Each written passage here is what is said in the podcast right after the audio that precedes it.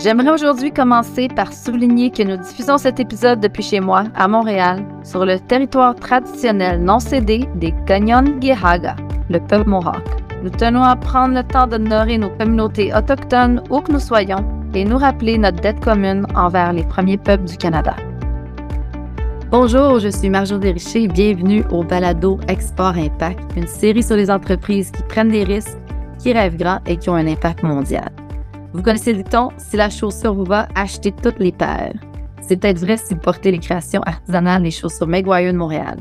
Les sœurs Myriam et Romy Belzile Maguire avaient un objectif précis lorsqu'elles ont lancé leur entreprise en 2016. Fabriquer des chaussures haut de gamme à prix juste et accessible. Bien que la vision soit locale, leur produit est fabriqué dans des usines respectueuses de l'éthique partout dans le monde. Pensez-y, le nubuck portugais, le cuir de vache italien et le daim espagnol. Dans cet épisode, je m'entretiens avec Myriam à propos de son entreprise sur le marché de la chaussure, de ses premiers pas à l'étranger et de la raison pour laquelle la transparence est au cœur de sa marque. J'espère que vous apprécierez. Bonjour Myriam. Bonjour Marie-Josée. Bonjour. Les sept dernières années ont été bien remplies, je pense, pour Chaussures Maguire. Depuis votre lancement en 2016, vous avez ouvert trois boutiques à Montréal, à Toronto et à New York. Vous avez embauché 23 personnes et vous avez des clients dans une douzaine de pays. Quand même un parcours euh, impressionnant en, si peu de temps. À quoi vous attribuez le succès jusqu'à présent? Euh, je pense que notre succès est attribué au fait que notre capacité d'adaptation, je dirais, parce que les dernières années n'ont pas été évidentes. Euh, à chaque fois qu'on pensait que on avait passé à travers la crise, il y a quelque chose d'autre qui je pense que le fait qu'on est toujours en mouvement, qu'on c'est, on fait pas toujours les mêmes choses, on avance toujours, on change les plans euh, très rapidement. Puis le fait que on est quand même encore petit, mais ça nous permet d'être agile puis faire des changements rapides. Fait que je pense que c'est ça que ça qui nous a aidé dans les dernières années à grandir. Hum, je pense que plusieurs entrepreneurs vont se reconnaître. Hein. La partie n'est jamais gagnée. Il faut vraiment rester euh, même si on grandit, il faut rester euh, flexible et agile. Donc, vous et votre sœur, vous créez les modèles littéralement. À quoi ressemble le processus de création? Qu'est-ce qui, vous inspire? Mais ben, en fait, on regarde vraiment tout. Fait que on regarde autant la semaine de la mode. Euh, a deux semaines, j'étais à Paris, à Milan, on magazine, tu sais, en Europe, on regarde euh, la compétition, ce qu'ils font. Puis en gros, euh, on essaie de trouver des produits qui sont pas disponibles à un prix raisonnable. Fait qu'on essaie de voir, tu sais, ah, ça, on aimerait vraiment l'avoir, mais tout ce qui existe sur le marché, c'est en haut de 500 dollars. Fait que nous, on se donne comme défi de, tu sais, aller faire ça, un modèle similaire, mais à des prix euh, plus compétitifs et plus justes. Euh, fait que je dirais que c'est ça, tu sais, si on fait une analyse de qu'est-ce qu'il y a sur le marché, qu'est-ce qui manque dans nos garde-robes, on essaie de toujours rester pratique, puis pour que, pour que le produit ait une vie assez longue. Puis on fait ça en équipe avec tous les gens de marketing qui sont impliqués, euh, design, même les gens des boutiques. On a un channel sur Slack où les gens envoient des suggestions de, de choses qu'on devrait designer. Fait que je dirais qu'on est à l'écoute de toute notre équipe. Puis après ça, on design à partir de là. Hmm, donc, vous êtes vraiment dans l'axe de l'accessibilité, là, si je comprends bien. C'est sûr que l'accessibilité, c'est euh, pour quelqu'un, nos produits peuvent être super chers et pour quelqu'un d'autre peuvent être super abordables. Vous l'avez bien dit, dans le fond, vous allez chercher les, plus belles matières euh, en essayant de rendre ça euh, le plus abordable possible. C'est un peu votre inspiration finalement, de dire comment qu'on peut faire pour rendre ça euh, accessible, je pense, à la classe moyenne, puis que ça soit pas du très, très haut de gamme pour le 1% Exactement. Puis justement, ça, m'amène à l'autre question. Votre objectif, c'est d'éliminer autant d'intermédiaires que possible. On sait qu'il y en a euh, pas mal dans la plupart de, nos industries. Quelles sont les failles que vous avez identifiées dans le secteur actuel qui vous ont incité à vous orienter vers ce modèle-là qui est plus direct pour le consommateur? Oui, c'est ça. En fait, euh, moi, j'ai travaillé dans l'industrie de la chaussure pendant une dizaine d'années avant de démarrer mon entreprise. Et puis, vers la fin, euh, en 2016, juste avant que je quitte mon emploi, je voyais qu'il y avait beaucoup d'entreprises fondées par des femmes qui se lançaient, puis qu'on parlait beaucoup de direct consumer en anglais, fait que tu sais, vendre direct aux clients. puis là, il y avait différentes compagnies qui le faisaient dans le monde du maquillage, dans les vêtements. Puis là, je voyais que personne ne le faisait dans la chaussure. Puis je voyais une opportunité d'être, de devenir la marque euh, direct consumer en chaussures. Euh, fait que je voyais qu'il y avait une niche possible parce que mm. au niveau des prix, des fois, une chaussure peut coûter 10 dollars à faire fabriquer puis peut se vendre 100, 150, 200. Il n'y a pas vraiment de, de règles parce que le, le client ne sait pas combien la chaussure coûte derrière. Fait que je voyais que c'était possible de faire des chaussures dans des usines haut de gamme entre, je dirais qu'on paye toutes nos chaussures entre 35 et 100 euros. Et puis après ça, ben, arriver à un prix euh, juste pour tout le monde, c'est-à-dire comme un prix qui fait du sens pour nous, pour payer nos employés, puis pour le client, puis pour l'usine. Fait que c'est un modèle qui est gagnant pour, euh, pour tout le monde, dans le fond vous vendez finalement, vous, fabriquez ou vous faites les modèles. Dans vous designez les modèles, vous faites fabriquer en Europe et de là, vous vendez dans vos trois boutiques aujourd'hui et en ligne. Donc, c'est un modèle effectivement qui est, plus direct, qui a moins d'intermédiaires entre moi, distributeurs, courtiers, euh, etc. Donc, l'artisanat euh, personnel est au cœur des activités de Chaussures Maguire. Euh, ça s'accompagne généralement d'un prix élevé, hein, on s'entend. C'est pas de la, la production de masse, vous avez réussi à vendre vos produits environ deux fois moins cher que vos concurrents. Justement, on en parlait. Comment y parvenez-vous? C'est ça. Puis souvent, les gens nous demandent, c'est quoi votre prix de référence? Ben, nous, on voit les, les marques qui produisent dans nos usines, puis on sait qu'ils vendent le double de notre prix. Donc, euh, donc qu'est-ce que qu'est-ce mm-hmm. qu'on fait? C'est qu'on va directement dans l'usine, euh, puis là, on voit toutes ces marques-là haut de gamme que nous, on ne peut pas se payer. Puis là, des fois, on leur demande Oh, ce cuir-là vient de où? On va aller récupérer des cuirs similaires. Euh, des fois, on peut même utiliser les mêmes formes, les mêmes constructions que la marque haut de gamme. Fait qu'on va venir comme économiser le plus qu'on peut. Tu sais, on va pas ouvrir des nouvelles formes ou des nouveaux talons. Des fois, on va utiliser des trucs existants. Fait que ça nous permet de garder les coûts assez bas. Euh, puis euh, après ça, ben, puisqu'on fait pas de vente en gros, on n'a pas à rajouter un 50% supplémentaire sur notre prix. Fait que ce qui se passe, c'est que les marques euh, haut de gamme, mais ils vont faire le, même profit que nous. Puis en plus de ça, ils vont rajouter 50% pour euh, quand ils vendent dans d'autres boutiques. Fait que c'est ça qui fait que ça mm. devient très cher. Et euh, puis c'est ça qu'on voulait, on voulait expliquer au client, on voulait juste lui donner l'information pour qu'il prenne ses décisions. Puis aussi pour le, faire réfléchir, tu sais, quand il achète une chaussure à 15 ben c'est combien est allé à l'usine, combien est allé à la mm-hmm. personne qui le fabrique. Fait que ça fait juste réfléchir le, client. Bien, ça, en parcourant votre site web, j'ai vraiment vu euh, votre politique de, de, transparence des prix où on peut voir vraiment l'argent va où exactement. Côté euh, exportation, euh, bien que vos modèles sont, sont tous originaux, sont designés, créés localement, les marchandises pour faire vos modèles sont principalement importées au Canada depuis, ce que j'ai compris, l'Espagne, l'Italie, le Portugal.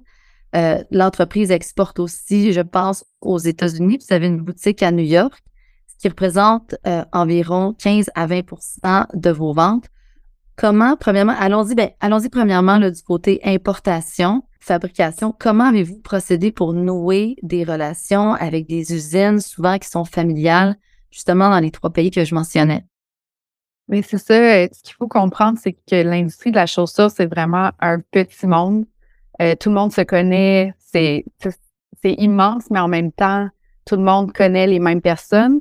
Euh, moi, auparavant, je travaillais plus en Asie. Donc, dans, j'ai travaillé pour le groupe Aldo pendant plusieurs années, puis la, majorité de la production était en Asie. Quand j'ai commencé ma compagnie, il a fallu que j'aille trouver d'autres usines qui étaient complètement différentes. Puis, à travers les années, j'ai travaillé avec plein de gens, puis c'est ces gens-là qui m'ont donné des contacts. Et on est aussi allé dans une foire qui s'appelle MICAM, qui est la foire de la chaussure à Milan, qui est deux fois par année. Puis là, tu peux te promener, puis il y a des usines, il y a des agents, il y a des marques. Fait qu'il faut comme essayer de trouver qui est l'usine. Puis après ça, ben, on, a, on a rencontré des gens qu'on aimait là-bas, euh, des gens qui ça leur faisait pas peur que ça soit deux filles euh, dans la trentaine, mm-hmm. les propriétaires, parce que c'est un, le monde de la chaussure, c'est principalement des hommes. C'est tous les hommes qui ont les usines, c'est tous les hommes. Fait dans le, show, c'est juste des messieurs dans la cinquantaine et plus.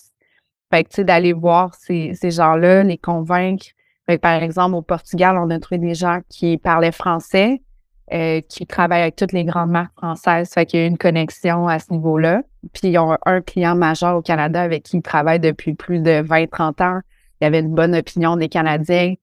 Fait que ça l'a cliqué. En Espagne, le propriétaire de l'usine parle juste espagnol puis italien. Moi, je parle italien, donc on a pu s'entendre en italien sur les termes. Puis en Italie, mais c'était naturel. J'ai habité là-bas plus de deux ans. Fait que ça m'a permis de, tu sais, mm. je peux aller là-bas, leur parler en italien, négocier. Euh, il y en a plusieurs de ces hommes-là qui parlent pas anglais. Puis, tu sais, mm.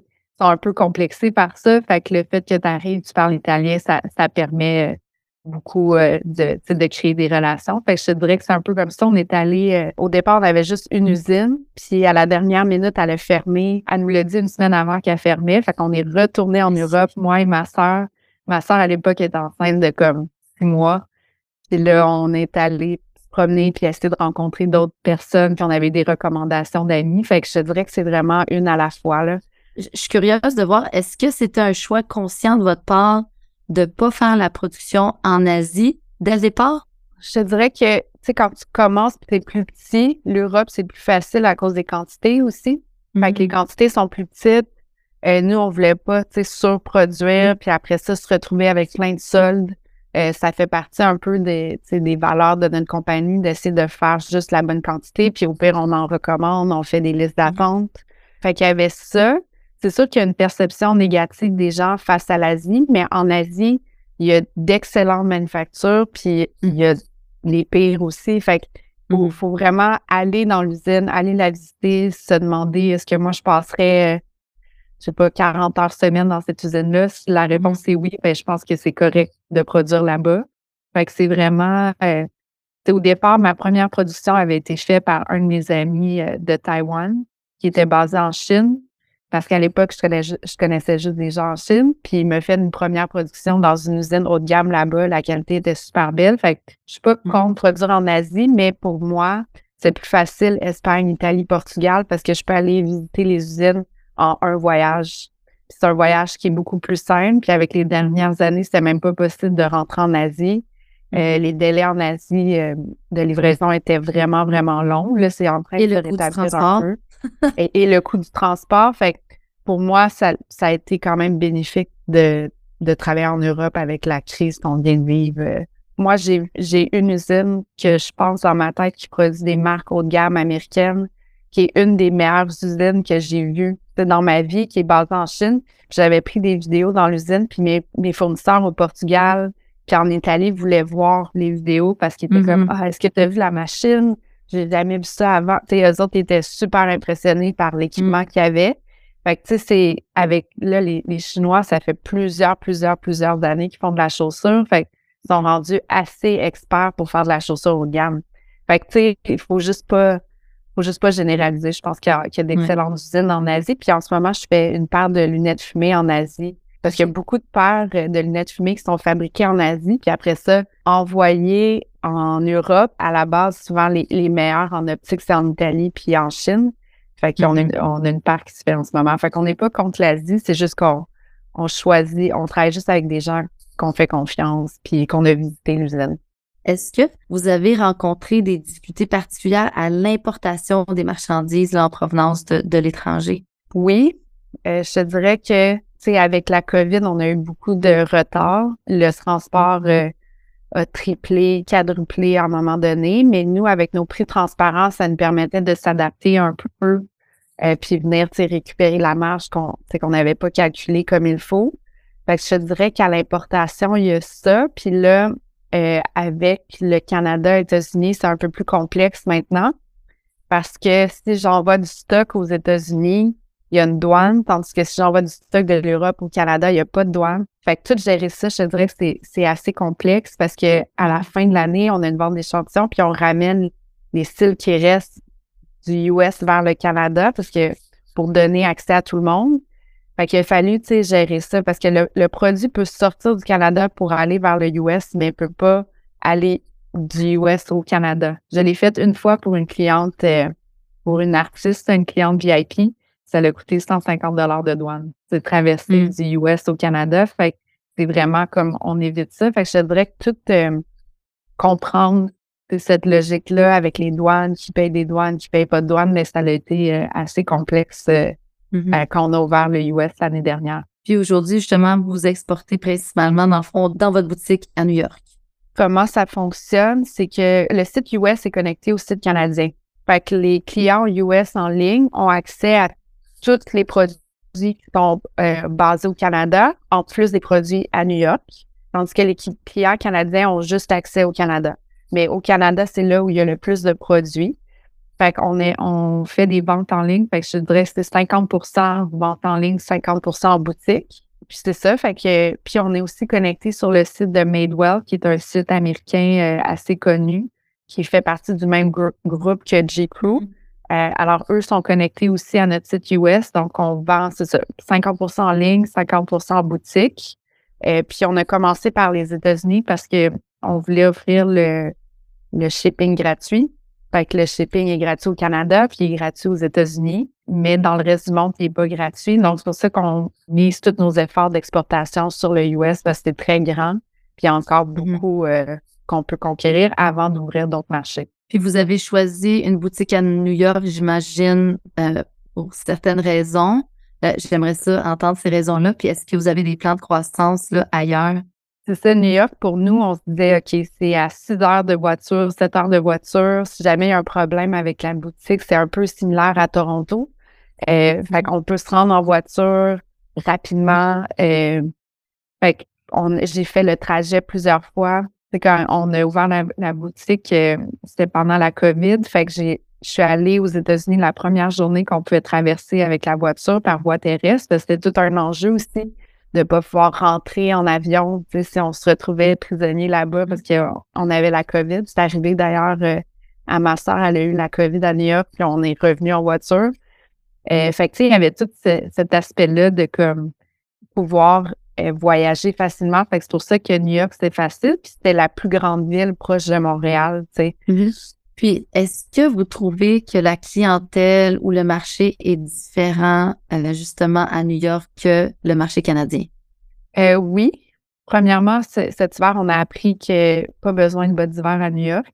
Fait que, les bottes d'hiver, c'était un de nos plus grands vendeurs. C'est une grande partie de nos ventes au Canada. C'est euh, une manière qu'on on est rentré dans le marché parce qu'on fait des bottes d'hiver en cuir qui sont doublées, qui n'ont pas l'air d'une botte d'hiver.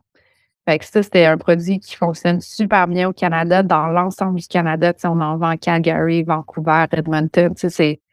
Ils ont vraiment une belle vie pendant l'hiver, tandis que à New York, les gens demandaient les mêmes bottes, mais sans la doublure. Fait que là, on avait amené beaucoup trop de bottes à New York puis en plus, cet hiver était particulièrement chaud. Quand je suis allée en janvier, il faisait comme 12 degrés. Fait que c'est mmh. certain que c'est difficile de vendre des bottes euh, dans ces conditions-là. Fait qu'on est en train d'adapter notre sélection pour la boutique de New York pour avoir des mmh. trucs un peu plus quatre saisons toute l'année. Parce qu'il y a aussi beaucoup de touristes que eux achètent pas nécessairement pour la mmh. saison précise, mais ils vont acheter un coup de cœur. Fait que c'est important d'avoir ça. Fait qu'on a on a découvert ça aussi. Eux commencent leur printemps toujours un mois avant nous. Fait qu'il mm-hmm. faut être prêt un mois avant pour ne euh, pas manquer de vente. Fait que c'est des trucs comme ça qu'on a découvert. Mais en gros, quand c'est un meilleur vendeur au Canada, c'est aussi un meilleur vendeur aux US. Mm-hmm. Euh, sauf pour les bottes d'hiver, mais pour les sandales, c'est assez universel, les produits qui fonctionnent bien. De là, quand même, votre agilité qui est importante. De là, peut-être l'idée des lunettes fumées que vous me, vous me disiez tantôt. Peut-être que ça va être plus pratique que des bottes d'hiver euh, à, New York. Ouais. C'est ça, c'est ça, qui est intéressant d'être sur le terrain. On peut vraiment jauger son, son marché puis s'adapter. Puis quand on est quand même relativement petite moitié, moyenne entreprise, on, on a une, capacité là, d'adaptation assez rapide, peut-être que les grands n'ont pas. Donc, il faut garder ça quand même comme avantage dans nos poches. Vraiment intéressant. Est-ce qu'il y a des, programme ou des services euh, euh, qui vous a aidé dans la démarche de l'ouverture de votre boutique, dans l'exportation euh, au niveau, que ce soit au niveau financier ou tout autre aide connexe? Oui, ben je vais, je vais y aller dans là parce que c'est un peu, il y a comme une hiérarchie dans ces programmes-là, je dirais. Fait que le premier programme qui nous a aidé, c'était, avant ça s'appelait le PEX, maintenant ça, ça s'appelle le PS, PCSE. Euh, c'est un programme du Québec. Donc, euh, ils nous ont aidés à exporter à l'extérieur du Québec. Fait que ça, c'est vraiment avantageux pour nous. Les, j'ai des collègues canadiens qui n'ont pas du tout accès à ce genre de financement-là. Fait qu'on est vraiment chanceux d'être québécois, francophones. On, a de l'aide à exporter. Fait que ça, ça nous a aidé à ouvrir la boutique de Toronto. C'est-à-dire qu'ils t'aident avec le paiement de...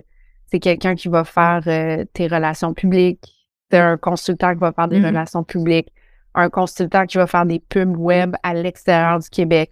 Fait qu'ils nous ont aidés à payer des frais comme ça, qui nous ont aidés à, ouvrir la boutique de Toronto. Fait puis après ça, on a pu ajouter New York à ça, puis les États-Unis. Fait que à chaque année, tu appliques, puis tu as un montant d'argent, puis après ça. c'est vraiment pour la mode seulement? Je pense que c'est pour toutes les entreprises qui souhaitent exporter.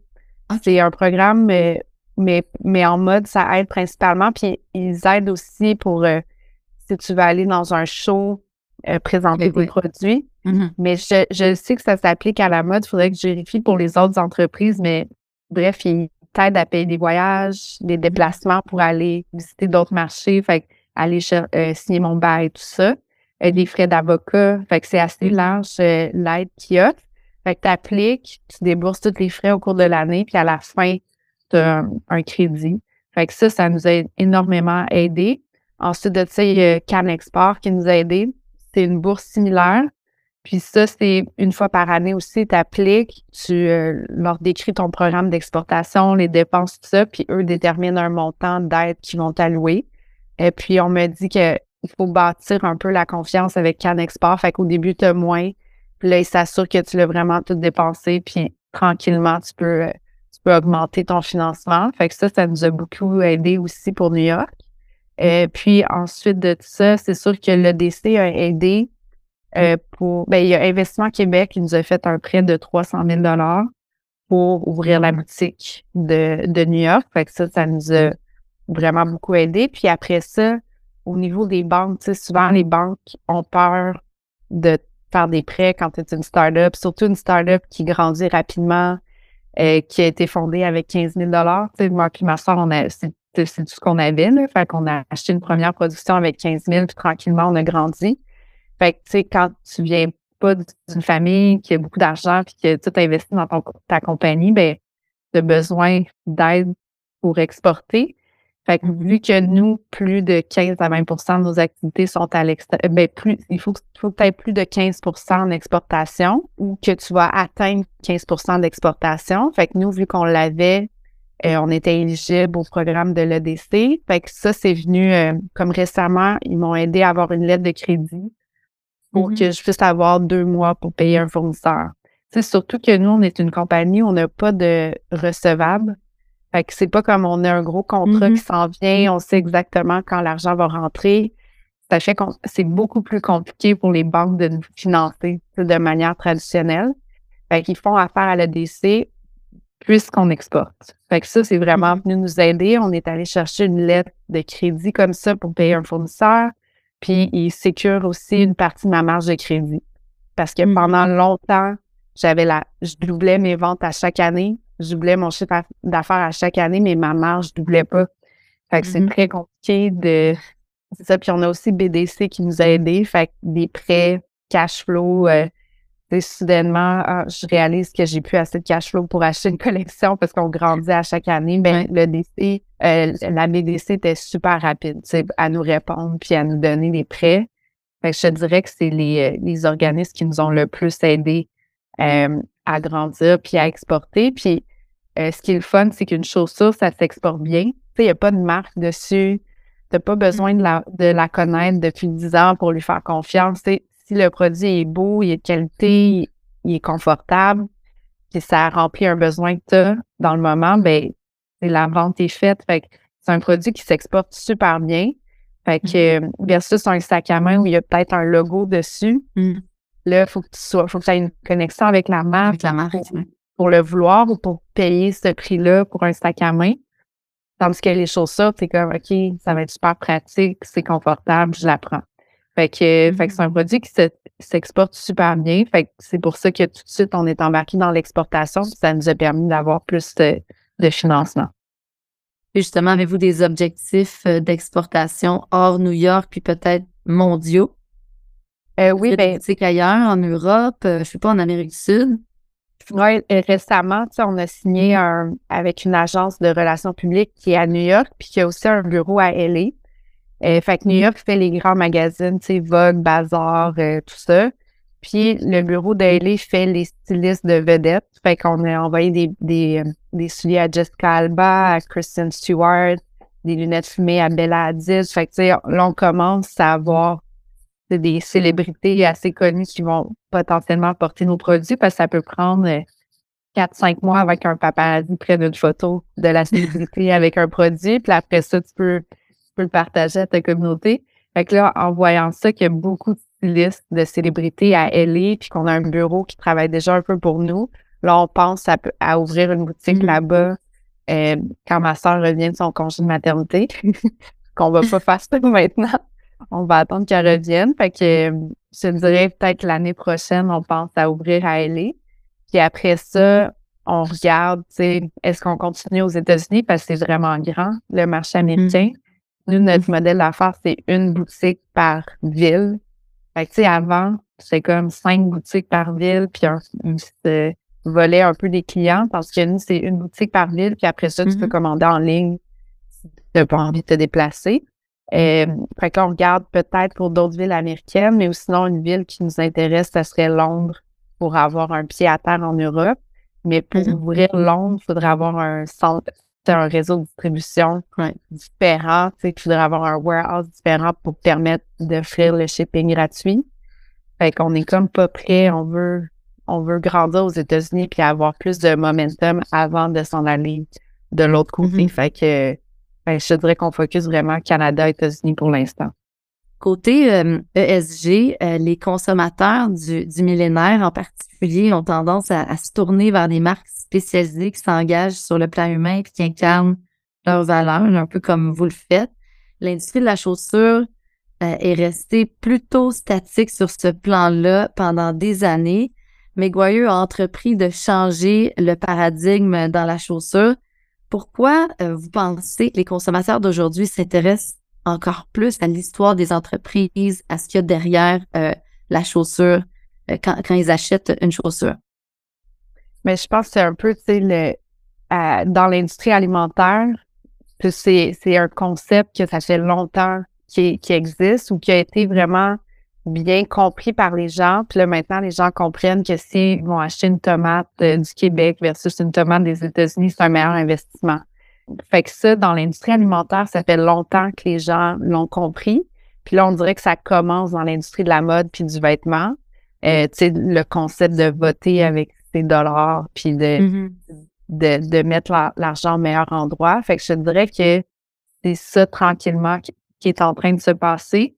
Euh, puis la nouvelle génération est aussi plus euh, fait plus d'attention et pas intéressée par le fast fashion tant que ça. Fait ça fait aussi partie de ce changement-là. Les, les plus jeunes, de plus en plus, vont attendre un peu économiser leur argent puis acheter nos produits plutôt que d'acheter cinq paires de chez Zara. Moi, c'est ça que je faisais mm-hmm. quand j'étais jeune.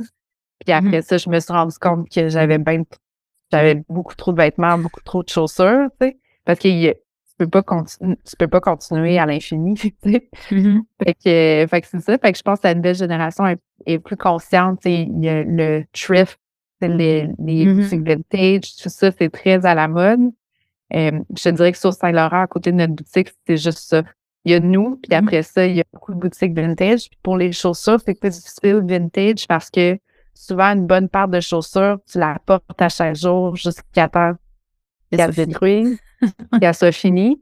Euh, fait que c'est pour ça que je trouve qu'il y, a quand même aussi une place pour nous, pour cette clientèle-là qui ne veut pas trop consommer euh, pour euh, acheter des chaussures chez nous parce qu'ils peuvent les porter un peu plus longtemps que s'ils l'avaient acheté dans un magasin moins cher. Fait que, fait que c'est ça. Je sens que ça, ça commence tranquillement. Côté environnement, tu sais, importer chaque petit morceau, ça ajoute beaucoup, beaucoup de transport.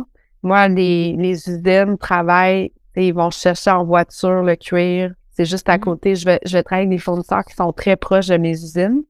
Fait mm-hmm. comme ça, ça limite aussi euh, l'empreinte euh, écologique. Puis là, il y a juste un transport une fois. Parce que le transport mm-hmm. aussi, ça coûte de plus en plus cher.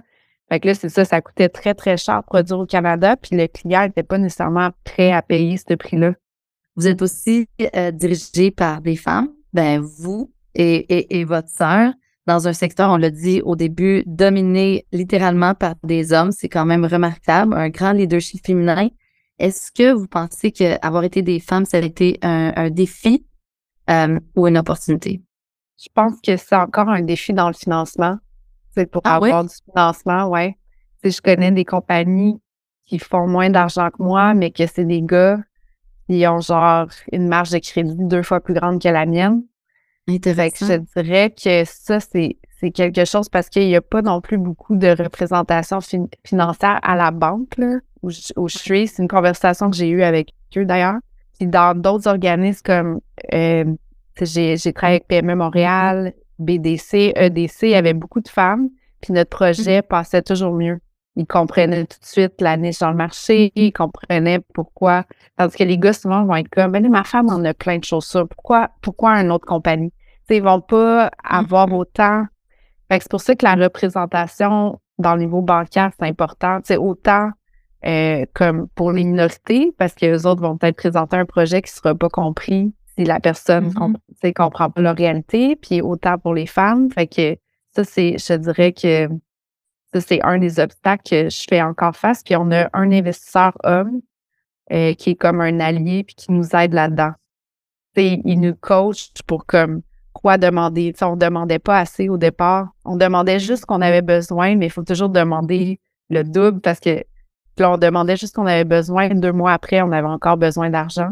Mmh. Fait que, tu sais, on, on, avait de la misère à comme demander plus. Puis je dirais que notre investisseur nous pousse beaucoup là-dedans. Puis il est comme, non, non, les filles, tu sais, au début, pour New York, on voulait demander 150 000. Il était là, mm. non, 300. Puis il avait raison. Mm. Fait que, tu sais, d'avoir des mentors, ça aide. Et puis au niveau de la chaussure, c'est juste des hommes qui font de la chaussure, souvent le confort est comme, il y a personne qui les essaye. Fait que souvent, le confort est pas, est pas vraiment présent parce qu'il n'y a pas une équipe de filles qui est comme, non, non, là, le talon est un peu trop haut pour marcher. Comme, fait que ça, c'est des choses que nous, on fait. Puis on a des filles avec, on a des filles avec des pieds larges, des pieds étroits, une cheville plus large, une cheville plus étroite. Fait on va tester nos produits sur différents types de femmes, différents types de pieds. Fait que ça, je pense que ça, ça nous a vraiment beaucoup aidé. Euh, puis c'est, le confort, c'est un mot qui revient souvent quand les gens essaient mm-hmm. nos produits. Quel est le conseil que vous auriez aimé, vous auriez aimé recevoir quand vous avez lancé Chaussure McGuire? Premier conseil. Puis deuxième conseil, pour l'exportation spécifiquement? Je pense que quand j'ai commencé, j'aurais aimé savoir, tu sais, être patiente, parce que quand tu commences, là, tu es comme impatient, tu veux que ça fonctionne, tu veux déjà, tu te projettes déjà dans le futur, puis ça va comme pas assez vite. Mais mm. avec le temps, je réalise que, tu sais, en étant patient, les choses se placent. On finit par avoir, tu sais, tout finit par, puis aussi avoir une boutique, mais ça augmente toujours dans le temps parce qu'il y a toujours mmh. plus de gens qui découvrent. Fait que c'est juste exponentiel. Fait que là, maintenant, je, je le sais. Fait que pour New York, je suis plus patiente, je me dis. Puis parce que mmh. des fois, ma gérante est comme Ah, aujourd'hui, on n'a pas eu assez de monde. Faut. Fait que là, je le sais maintenant qu'il faut être patient, puis que si on continue à travailler fort, ça va juste aller en augmentant. Mais avec des épreuves comme on a vécu dans les dernières années, comme la COVID, les magasins qui ferment, tout ça, c'est difficile d'être patient parce que j'ai l'impression que tout ça me faisait perdre du temps, puis que j'avançais pas assez vite, puis que je, je pouvais pas aller aussi vite que je voulais. Fait que être patient, je pense que c'est un, bon conseil. Puis pour l'exportation, euh, je pense que le meilleur conseil, c'est avoir un bon avocat. Mais ça, je le savais déjà. Pour les contrats, pour euh, l'incorporation, pour tout ça, tu sais, comme moi, j'ai eu des super références. Fait que je me suis incorporée, ça a pris, euh, 12 heures, là. On On se rend pas compte de ce genre de défi quand on voit la, quand on marche sur Saint-Laurent euh, et on voit la marque McGuire. Hein. il, y a, il y a beaucoup de travail derrière. Merci vraiment pour cette belle conversation. Ce que j'en retiens, c'est que il y a rien comme être sur le terrain euh, pour aller soit confirmer ses intuitions ou valider euh, quelques faits. Ça, c'est vraiment, vraiment précieux. Puis c'est souvent ce qu'on oublie. Hein. On reste derrière nos ordinateurs souvent. Mais d'être sur le terrain, c'est ça a une grande valeur ajoutée. Merci encore, Myriam. Merci à vous tous de vous être joints à nous aujourd'hui dans le cadre du balado Export Impact. Si vous avez apprécié l'épisode d'aujourd'hui, Aimez-nous, abonnez-vous, notez-nous et laissez-nous un commentaire sur votre plateforme de diffusion préférée. Je vous dis à dans deux semaines. Ce balado est présenté à titre informatif uniquement et ne constitue aucune forme de conseil ou de recommandation qu'il soit financier, comptable, d'investissement juridique, fiscal ou autre conseil personnel, commercial ou professionnel. Les informations fournies dans ce balado n'ont pas été vérifiées de manière indépendante par EDC et aucune représentation ou garantie expresse ou implicite n'est faite par EDC concernant son contenu sur lequel personne ne devrait se fier de quelque manière que ce soit et à quelque fin que ce soit. EDC n'est pas responsable de toute perte ou dommage causé par ces informations, leurs utilisations ou la confiance de quiconque en elles, et EDC n'a aucune obligation de les mettre à jour ou de corriger leur contenu. Ce balado ne remplace pas un soin et une vérification raisonnable et les auditeurs sont responsables de rechercher leur propre conseil professionnel indépendant concernant le contenu de ce balado ou toute autre question connexe. De plus, ce balado ne doit pas être interprété comme une approbation ou une recommandation de EDC ou comme une forme quelconque de promotion, d'offre de vente ou de recommandation d'une entreprise, d'un produit ou d'un service. Bien que l'hôte et les invités soient les clients de EDC, les opinions exprimées dans ce balado ne soient pas celles de EDC ou de ses administrateurs, dirigeants, employés, sociétés affiliées ou filiales.